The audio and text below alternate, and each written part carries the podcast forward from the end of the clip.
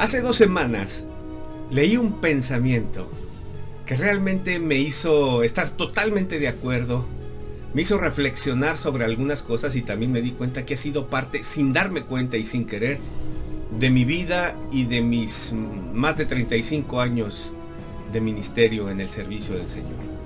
El pensamiento decía más o menos así. A menos que subas la montaña, podrás ver todo el paisaje. A menos que subas la montaña, podrás ver todo el paisaje. Me hizo pensar a mí en lo siguiente, es verdad. No es lo mismo estar arriba que estar abajo. No es lo mismo estar en la cumbre que estar abajo. Abajo es cierto, aunque el paisaje esté precioso, no puedo ver más que a metros a mi alrededor y si mucho me apuras, un kilómetro, dos kilómetros, no lo sé, dependiendo cómo esté el lugar, ¿verdad? Pero desde arriba veo hasta el infinito. Y esto me hace pensar que la vida es así. A menos que suba la montaña, podré ver el paisaje, contemplar y sentir el paisaje desde arriba.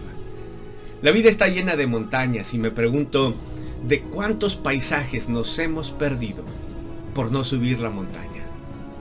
¿Y por qué, por qué la gente no sube la montaña? ¿Por qué no nos atrevemos a hacerlo? Sabes, quizá a quienes estamos acostumbrados a subir, las razones o excusas continuará. que escuchamos de la gente